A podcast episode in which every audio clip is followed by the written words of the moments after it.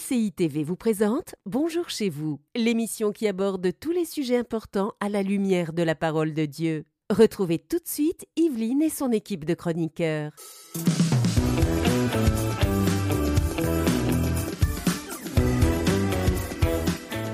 Bonjour à tous et bienvenue dans Bonjour chez vous. Aujourd'hui, nous parlons de maturité. On peut tous gagner en maturité et j'ajouterais même spirituelle. On va s'arrêter vraiment sur la maturité spirituelle aujourd'hui avec Nadine et notre invité de la semaine, Pierre-Marc Thériault. Bonjour tout le monde. Bonjour Evelyne. Bonjour Nadine. Hello Pierre-Marc. Ça va très bien. Super. On a eu une belle émission hier. Oui, excellent. Euh, on, on a parlé d'un thème tout à fait différent, de la peur de d'échouer. Si vous ne l'avez pas vu, allez l'écouter. C'est une belle émission. Ouais. Et aujourd'hui, on parle de la maturité spirituelle. Et aujourd'hui, tu vas faire une rubrique couple et relations. Que faire quand un couple n'est pas au même niveau spirituel? Et vraiment, et pour ceux qui euh, regardent aujourd'hui l'émission, euh, manquez pas cette rubrique. Je vais parler de quatre points vraiment essentiels pour vous aider parce que c'est une réalité, Evelyne, là, dans beaucoup de couples. Les gens qui sont pas au même niveau et ça Ben crée des dissensions et euh, donc ne manquez pas.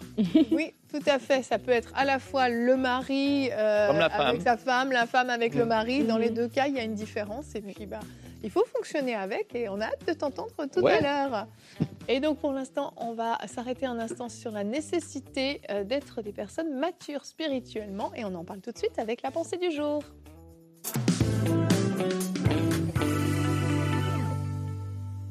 La maturité. La maturité spirituelle doit être un objectif pour chaque enfant de Dieu. Comme dans le naturel, lorsqu'on est, on est un bébé et on va grandir, on va prendre la maturité, notre corps va prendre une maturité, il va grandir jusqu'à l'âge adulte. Notre âme aussi, on va devenir émotionnellement mature. Alors qu'on est enfant de Dieu, on devient nou- nouveau chrétien, on est bébé spirituel, entre guillemets, comme on appelle, mais nous tous, nous devons grandir et devenir matures spirituellement. C'est vraiment un objectif. Et lorsqu'on deviendra mature spirituellement, il y aura des bienfaits. Des bienfaits pour nous, pour notre propre vie et des bienfaits pour notre entourage. De ces bienfaits, je vais vous en citer quatre. Le premier, c'est qu'on saura discerner les ruses du diable. Parce que oui, l'ennemi est rusé et il compte sur des chrétiens immatures, des chrétiens qui ne savent pas qu'il est là, des chrétiens qui vont blâmer Dieu alors qu'ils devraient au contraire attaquer le diable. L'ennemi compte sur notre ignorance pour continuer à nous attaquer, pour continuer à nous affaiblir, pour continuer à semer le chaos dans nos vies et dans notre entourage. Alors lorsqu'on devient mature spirituellement, on sait discerner les ruses du diable, on sait le voir lorsqu'il se cache, il fait semblant. La Bible dit qu'il passe pour un ange de lumière. Lorsqu'il se déguise, on sait le, le démasquer. La Bible va nous dire que Paul est en train de marcher il y a cette femme qui est en train de crier derrière, lui, semblant lui faire une belle publicité, mais il discerne qu'il y a un esprit de python derrière et que cette femme était en fait oppressée par cet esprit, habitée par cet esprit, et il a pu la délivrer. Le deuxième point, c'est que lorsqu'on grandit et qu'on devient mature spirituellement, nous connaîtrons notre, notre identité et notre mission. La Bible dit que si l'héritier est un enfant, il ne discerne en rien d'un esclave. Donc bien qu'il ait toutes ces choses-là, il ne peut pas y accéder parce qu'il reste un enfant. Et lorsqu'on devient, on, devient mature spirituellement, on connaît notre héritage, on connaît notre identité, on connaît la mission qu'on doit accomplir. Aujourd'hui, lorsqu'on lit le, Nouveau Testament, on voit les disciples, on voit les apôtres, on voit Paul, on voit toutes ces personnes qui ont, pu faire des grandes choses, qui ont pu accomplir des choses pour le Seigneur parce qu'ils étaient matures spirituellement. Ils n'étaient pas restés des bébés, ils connaissaient leur autorité, ils savaient leur mission et ils ont pu faire des choses pour le Seigneur. Et ça va être la même chose pour nous lorsque nous deviendrons matures spirituellement. La troisième des choses, c'est qu'on fera des œuvres pour le Seigneur, des œuvres pour Dieu. Jésus va dire dans Jean 15 au verset 5, je suis le cep et vous êtes les sarments. Celui qui demeure en moi et en qui je demeure porte beaucoup de fruits, car sans moi, vous ne pouvez rien faire. L'importance de demeurer en Dieu, l'importance de rester connecté au Seigneur va faire que nous allons grandir, va faire que nous pourrons faire les œuvres de Dieu, va faire que nous pourrons discerner sa volonté qui est belle, qui est agréable, qui est parfaite pour pouvoir avancer, pour pouvoir accomplir les choses dont il a besoin que nous puissions faire. Et le quatrième point des bienfaits d'être mature spirituellement, c'est que nous serons une bénédiction pour notre entourage. Être mature spirituellement, c'est bien beau parler en langue, mais c'est aussi une, une transformation de notre caractère. La Bible nous dit dans Galates 5 au verset 2, 22, pardon, que le fruit de l'esprit, c'est l'amour, la joie, la paix, la patience, la bonté, la bienveillance, la foi, la douceur, la maîtrise de soi. Et donc, être mature spirituellement, j'aimerais vraiment insister là-dessus. C'est pas juste faire des miracles. Oui, c'est beau parler en langue, c'est beau faire ces choses-là, ces choses-là, mais c'est ressembler à Dieu, en fait. C'est ressembler à Christ. C'est que vraiment nous grandissons à être à la stature parfaite de Christ. Ça veut dire que dans notre comportement aussi, nous allons démontrer cette maturité-là dans la façon dont on va réagir avec les autres parce que ce sera plus notre caractère, mais ce sera le caractère de Christ qui sera manifesté au travers de nous. Donc vraiment, je vous encourage à grandir dans votre maturité spirituelle. Merci Nadine, super pensée et tellement vrai aussi. Euh, c'est vrai qu'il y a tellement de bénéfices à grandir, à être mature spirituellement. Hébreu 5.14, qui est notre verset du jour, nous dit, mais la nourriture solide est pour les adultes, pour ceux qui, en raison de leur expérience, ont le jugement exercé à discerner ce qui est bien et ce qui est mal. Mm. Si j'avais continué à nourrir mes enfants uniquement avec du lait, mmh. et même du lait maternel, à un moment donné, il y aurait eu des carences dans leur corps, mmh. un retard de croissance, qui fait que là où ils auraient dû être capables de courir à cette vitesse, ils auraient peut-être juste réussi à marcher. Mmh. Peut-être que là où ils auraient dû être capables de, sauter, de parler, de réfléchir, de fonctionner d'une certaine façon, ils auraient été limités parce qu'il y a des, il y a des, il y a une, euh, des lacunes en fait dans euh, leur corps. Et en fait, c'est la même chose avec, euh, avec nous en tant que chrétiens. On ne peut pas, année après année, être encore au même niveau spirituel. Je regarde en arrière à deux ans, je pensais comme ça, je pensais faux comme ça, et deux ans plus tard, je pense encore faux de cette façon-là. Tu l'as dit dans ta pensée, combien de chrétiens vont blâmer Dieu pour des choses qu'ils vivent alors que c'est le diable qui est l'auteur de leur malheur? Et tout ça démontre une immaturité spirituelle, et mhm. et c'est pas normal en fait que vous ne viviez pas une croissance spirituelle. Tout comme nos enfants grandissent année après année, apprennent de nouvelles choses intellectuellement, apprennent à lire, à écrire il se développe.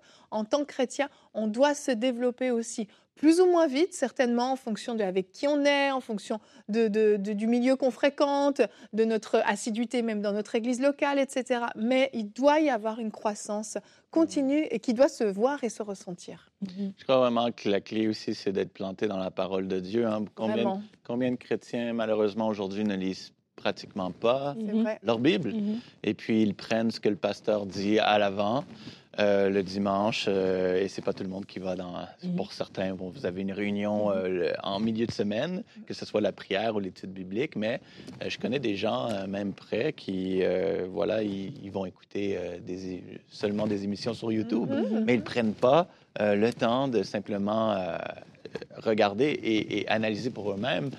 Donc, à ce moment-là, quand tu le fais et que tu es dans ta parole, tu développes cette, cette maturité-là euh, vraiment spirituelle parce que tu, on parlait si on peut, on peut-tu rafficher le, est-ce qu'on peut rafficher le verset dans Hébreu? C'est possible? Oui, tu veux que je te relise aussi? Oui, relis-le, s'il te plaît. Mais la nourriture solide est pour les adultes pour ceux, euh, euh, pour ceux qui, en raison de leur expérience, ont le jugement exercé à discerner ce qui est bien de ce qui est ouais, À la fin, comment, tu exerces, comment tu peux exercer ton, jugement, ton discernement, ça vient comment? C'est ça? Si tu connais pas, si tu connais pas ce que la parole dit. Tout à fait. Voilà. Mm. Et j'aime bien aussi l'exemple que tu as cité par rapport aux enfants, par rapport à euh, c'est sur le terrain, c'est avec le temps qu'on va voir s'ils peuvent pas porter quelque chose. C'est là qu'on va sentir qu'il y a des lacunes, mm-hmm. qu'il y a un manque, qu'il y a une carence.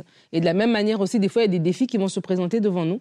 Et c'est là qu'on va voir si on a la maturité spirituelle ou pas. C'est devant un certain défi. Euh, moi, je pense par exemple à cette femme euh, dont le fils est mort. Mm. Elle a eu une maturité de ne pas céder à la panique, de dire tout va bien, c'est comme elle avait la confiance que je, je vais rencontrer Élisée. Je sais que Dieu m'a donné cet enfant-là. Je sais que et si elle avait cette révélation alors que c'était dans l'ancienne alliance, en combien plus forte raison nous qui avons l'esprit de Dieu qui habite en nous en fait. Et devant des, fois devant certains défis, d'autres personnes vont les traverser et d'autres ce défi-là serait déjà la raison pour laquelle ils abandonnent tout, la raison pour laquelle ils se, ils se désengagent de tout. Pourquoi? Parce qu'il n'y avait pas la maturité derrière pour pouvoir traverser en fait. Et je crois que des fois c'est un peu comme quand nos enfants on leur, on leur dit mange ceci mangent cela. Ils n'ont pas envie, mais nous, on sait qu'ils en ont besoin, en fait. Et c'est pas sur le jour J qu'ils ont mangé euh, leurs légumes ou leur viande rouge, peu importe, qu'on voit, mais c'est avec le temps, parce que le corps a eu le temps de l'absorber. Et c'est là qu'on voit que, tiens, euh, je sais pas moi, il s'est coupé, tout de suite ça cicatrise plus vite, il, euh, il grandit mieux, etc. parce qu'on sait qu'il a eu les bons nutriments. Et vraiment, je veux nous encourager par rapport à ça, même pour notre propre vie. Si on veut pas être mature spirituelle pour les autres, si on veut pas, on veut pas rentrer dans un appel, etc. Mais juste pour nous-mêmes, il y a des angoisses qu'on n'aura pas. Il y a des, des devant certains défis, l'ennemi va pas nous faire peur pour tout et pour rien. Et à un moment donné, il y a une situation qui arrive, et la peur veut rentrer en toi, mais tu dis non, non, non, non, non. Tu connais ton identité, tu sais, tu connais ton autorité. Et à partir de là, tu peux réagir devant cette situation-là et fermer la porte à l'ennemi, en fait. Et je crois que c'est vraiment important si nous réalisons à quel point c'est un bienfait pour nous.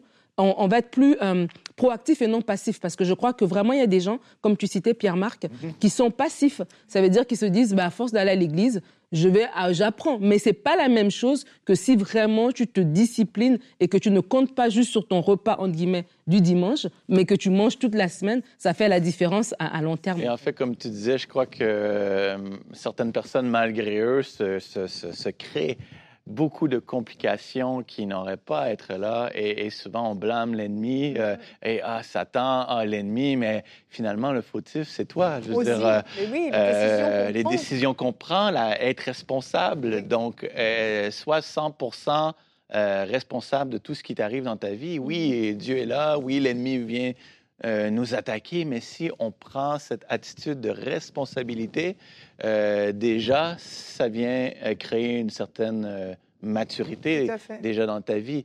Et puis souvent, certaines personnes, justement, beaucoup de gens sont ah le diable, le diable. Mm-hmm. Mais c'est quoi? Va, va, va dans la salle de bain, allume la lumière, regarde-toi dans le miroir, tu vas voir mm-hmm. ton propre ennemi. Souvent, mm-hmm. c'est toi. C'est vrai, c'est vrai. Il y a des choses qui doivent être corrigées. Et... il y, a des, il y a des questions aussi, je trouve, qui ne doivent plus se poser. Euh, je vais m'expliquer. C'est que certaines fois, euh, on, peut mesurer aussi la maturité d'une personne par rapport au type de questions qu'elle se pose euh, sur mm. la parole de Dieu. Mm. Je crois qu'il y a des questions qui sont essentielles sur lesquelles il faut s'arrêter comprendre clairement notre identité, comprendre clairement notre salut, comprendre le cœur de Dieu. Ce sont des vraies questions qu'il faut se poser. Mmh. Mais il y a des questions qui sont inutiles. J'entends des fois des, chrétiens poser des questions. On nous écrit même des fois en nous posant des questions sur, des, sur une virgule dans la Bible, sur un détail ou sur une mmh. chose qu'ils ont vécue. Mmh. Et vraiment, faites le tri dans les questions que vous vous posez et allez à l'essentiel. Vraiment, aller au centre de... Le cœur de la Bible, c'est quoi? C'est Jésus-Christ. Mhm. Déjà là, comprenez Jésus-Christ, comprenez son rôle, comprenez ce qu'il a fait pour vous, comprenez ce que ça a impliqué dans votre vie.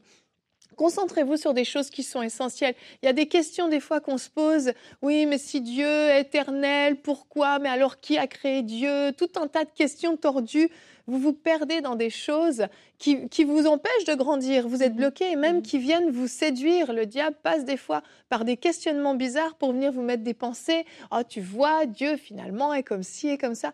Il y a des questions, je pense qu'il faut des fois juste laisser tomber et rester concentré. Seigneur, je veux te connaître plus. Seigneur, je veux grandir dans la connaissance de ton cœur, de ton mmh. amour, de ta volonté pour ceux qui sont perdus. L'éternité, montre-moi comment sera l'éternité quand je serai avec toi. Des vraies choses, des choses qui ont de l'importance. Comment être capable de bien me comporter en tant que chrétien? Comment je dois marcher? Comment je peux faire pour arrêter de me comporter de cette façon Seigneur, sanctifie-moi, Seigneur, sanctifie mes mhm. pensées, etc. Il y a tellement de choses qui sont plus importantes. J'aime cette histoire à propos justement de l'évangéliste Billy Graham, mhm. Qui un jour s'est euh, fait, euh, a fait face à son, ses propres questionnements.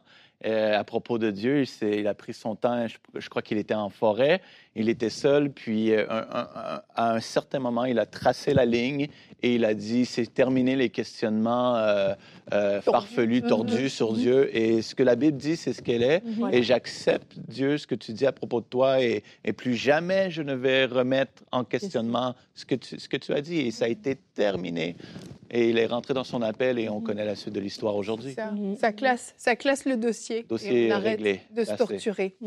Amen, amen. Nadine, tu voulais ajouter quelque chose Je voulais juste, parler, euh, juste dire rapidement aux gens d'avoir, c'est la soif en fait. Des fois aussi, mhm. on a peur d'être, on pense qu'on n'est pas appelé à être mature, mais en fait, les autres sont pas meilleurs que nous. Ils ont juste une plus grande soif. Et des fois, juste la soif, Seigneur, apprends-moi. On va voir qu'on va découvrir la parole qu'on va l'aimer et qu'on va grandir. Exact, c'est vrai, c'est vrai. Faisons grandir notre soif. Et dans le couple, euh, on l'a dit en introduction, hein, il peut y avoir des différences de maturité dans le couple, ce qui est tout à fait normal. On n'a pas rencontré le Seigneur forcément en même temps. On va t'écouter, Pierre-Marc, on va voir que faire quand un couple n'est pas au même niveau spirituel dans la rubrique Couple et relations.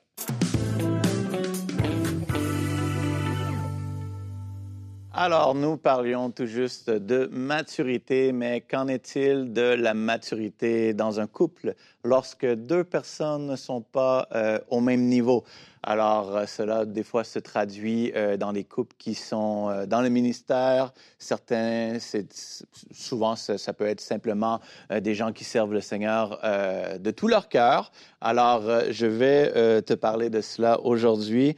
Et vous savez, il y a plusieurs personnes qui se, lorsqu'ils se marient, hein, est-ce que tu te souviens la première fois que tu t'es marié? Peut-être que tu es célibataire, mais je parle au couple présentement.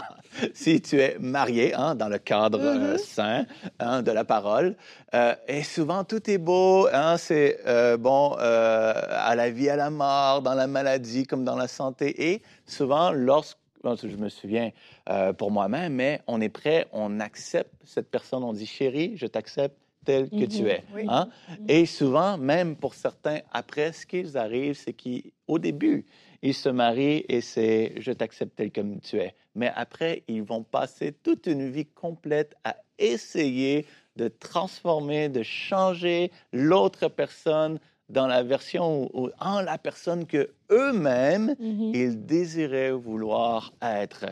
Et ça, c'est vraiment une réalité autant que les hommes euh, que pour les femmes. Et, c'est triste parce que, euh, premièrement, ben, tu dois vraiment accepter ton conjoint tel qu'il est. Et peut-être que le tel qu'il est, c'est peut-être pas la, la, version ou le modèle que toi, tu as envie. Euh, mais, mais tu dois accepter l'autre tel qu'il est. C'est pas simplement au début du mariage, mais c'est vraiment euh, jusqu'à la fin, hein, jusqu'à la fin du mariage. Et puis c'est au Seigneur de nous transformer, c'est au Seigneur. Et, euh, un jour, j'ai vu, je me souviens, un enseignement qui disait, euh, sans nommer non, mais trois étapes ou trois clés pour euh, amener ton couple ou transformer ton conjoint. Mm. Et à un certain moment donné, ça, peut, ça devient un piège mm. et, et, ça devient de la manipulation ça et ça peut même frôler la sorcellerie. Mm. Si tu es dans les prières euh, envers Dieu et d'essayer de transformer toi-même, ton conjoint, euh, laisse-moi te dire que la première personne qui va être transformée, qui va être travaillée, c'est toi qui écoutes aujourd'hui. Parce que le Seigneur, c'est toujours cela qu'il fait. Et, et ça, c'est valable pour les hommes comme pour les femmes.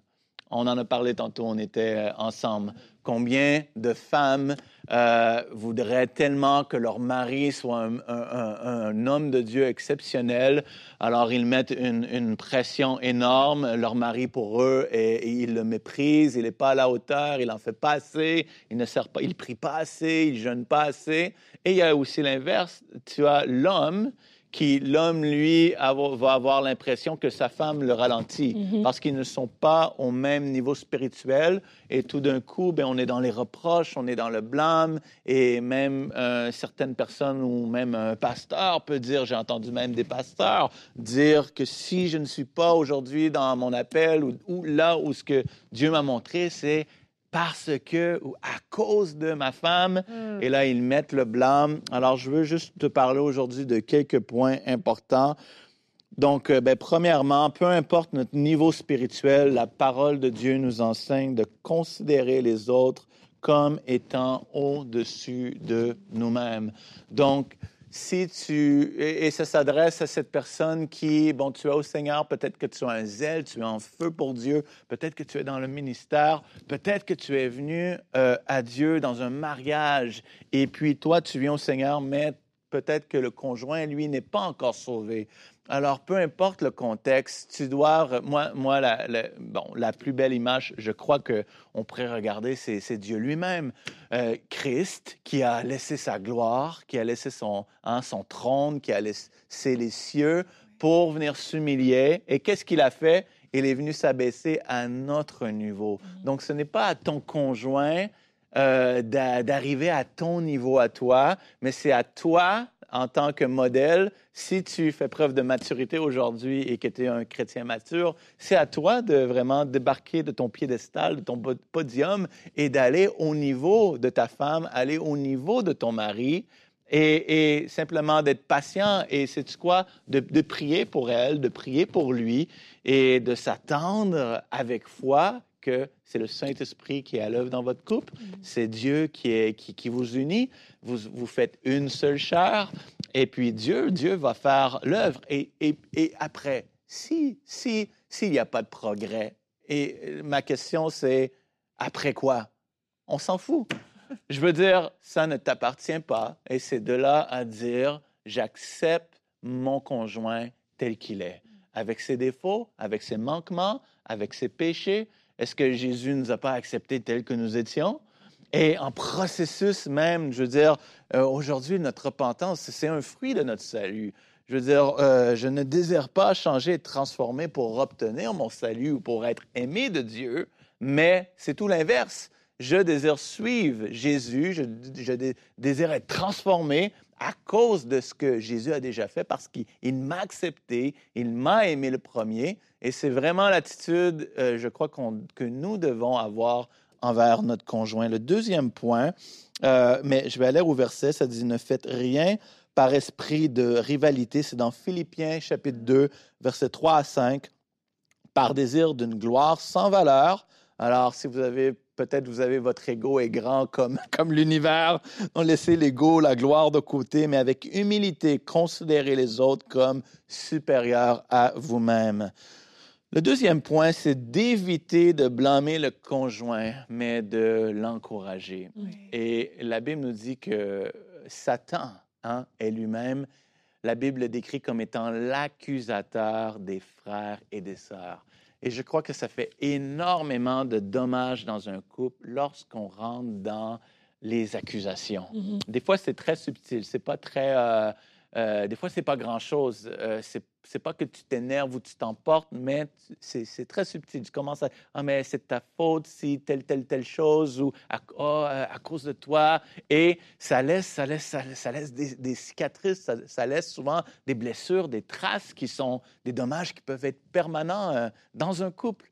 Alors, de rentrer dans le jeu des accusations, euh, de blâmer son conjoint, euh, de mettre la faute sur lui, tu n'es pas assez spirituel, tu n'en fais pas assez pour Dieu, euh, tu pries pas assez, tu n'es pas assez, t'es pas assez, ou ça peut être, tu fais trop, ça peut être dans l'inverse aussi, tu es trop ci, tu es trop cela, eh bien, tu joues le rôle de l'ennemi qui lui-même est l'accusateur. Donc, moi, s'il y a une règle dans notre couple, si je prends par exemple, Evelyne, euh, ma propre vie de couple, c'est une chose, moi et ma femme, euh, une chose qu'on se dit, c'est de jamais, jamais s'accuser pour quoi que ce soit Jamais. Et je crois que ça n'est jamais arrivé une fois. Euh, vraiment, ben, on n'est pas parfait, mais c'est vraiment une règle qu'on a. Mhm. Euh, il y, a aussi ce principe-là. Hein, si tu te mets en colère le soir avant de te coucher, règle la situation. Ne te, ne te réveille pas le, matin avec cette colère, mais règle la chose avant de t'endormir. Mais euh, ne pas blâmer. Alors, voilà pour cela. Ensuite de ça, encourager. 1 Timothée, chapitre 5, verset 8. Si quelqu'un ne prend pas soin des siens et en particulier des membres de sa famille proche, il a renié la foi et il est pire qu'un non-croyant. Un autre verset aussi qui vient nous parler. Souvent, je vois même des gens dans le ministère qui se disent Ah, tu vois, moi, je vais, euh, ça peut être un homme comme une femme, mais je me lance dans le ministère. Voici, Dieu m'a appelé à temps plein et ma femme ou mon mari va me faire vivre. Et puis, euh, c'est quoi? Il y a un temps pour toute chose. Euh, laisse Dieu euh, placer les temps, les circonstances et faire en sorte que, que, les choses se fassent. Hein? Ensuite de ça, une chose que j'ai appris, troisième point, les priorités. Mm-hmm. Les priorités, que ce soit dans le couple, dans, dans le ministère, mais ça, c'est vraiment des clés que moi, j'ai reçues et qui, qui, sont, qui font toute la différence. Mais les priorités dans la vie devraient être, premièrement, Dieu. Ensuite de ça devrait être la famille. Et troisièmement, en dernier, le ministère ou le travail. Alors, ta priorité, euh, premièrement, est Dieu. Et pourquoi est-ce que ta, ta, priorité est Dieu? Parce qu'il ben, euh, est ta source, il est ta source, c'est lui qu'on c'est lui qu'on sert, c'est lui qu'on adore et c'est sa parole. Et on l'a parlé avec la maturité. Si tu es dans la parole de Dieu, eh bien, eh bien ces choses-là, tu vas, tu vas être nourri et tu vas avoir cette, justement cette maturité, maturité-là, euh, cet amour. Dieu va te parler pour ton, pour ton couple, il va, il va t'enseigner, le Saint-Esprit va te dire quoi faire, comment agir, quoi faire, comment faire. Alors, la priorité de Dieu, ensuite, c'est la famille. Donc, pas l'inverse. C'est pas le, pas le ministère, le travail. Ensuite, euh, ensuite de ça, c'est, euh, la, famille en dernier. Combien d'hommes de Dieu ont eu des ministères incroyables? mais ont eu deux, trois, quatre, cinq, six divorces? Mm. Le six, là, c'est énorme. oui. J'exagère. je, je, je, caricature. Mm-hmm. Mais euh, des gens euh, qui, des, des même des, des, des, hommes, des femmes de ministère, c'est peut-être plus même propre euh, des, histoires que j'ai entendues avec des hommes, des hommes de Dieu connus, mais qui ont tout mis dans le ministère parce que leur priorité n'était pas bien cadrée. Alors, les priorités. Ensuite de ça, je termine avec l'amour. Vous mm. savez, l'amour est patient. La Bible dit que l'amour ne cherche point son intérêt et il supporte tout. Vous allez trouver ça dans 1 Corinthiens chapitre 13, versets 4 à 7. Donc, tout va passer, mais l'amour. Donc, si ton conjoint n'est pas à ton niveau, c'est à toi d'être patient, c'est à mm. toi de supporter, c'est à toi de faire preuve de, de cet amour-là qui est l'amour qu'on appelle agapé, qui est un amour sans condition, car Dieu a tant aimé le monde qu'il a, hein, qu'il a, il a tant aimé. Le mot aimer qui est agapé, il nous a aimés inconditionnellement avant même que nous péchions. Malgré nos défauts, nos plis et tout, il nous a aimés, il nous a acceptés. Et, c'est vraiment, euh, vraiment la chose que l'on doit faire dans notre couple pour euh, arriver à cette maturité, cet épanouissement, mm-hmm.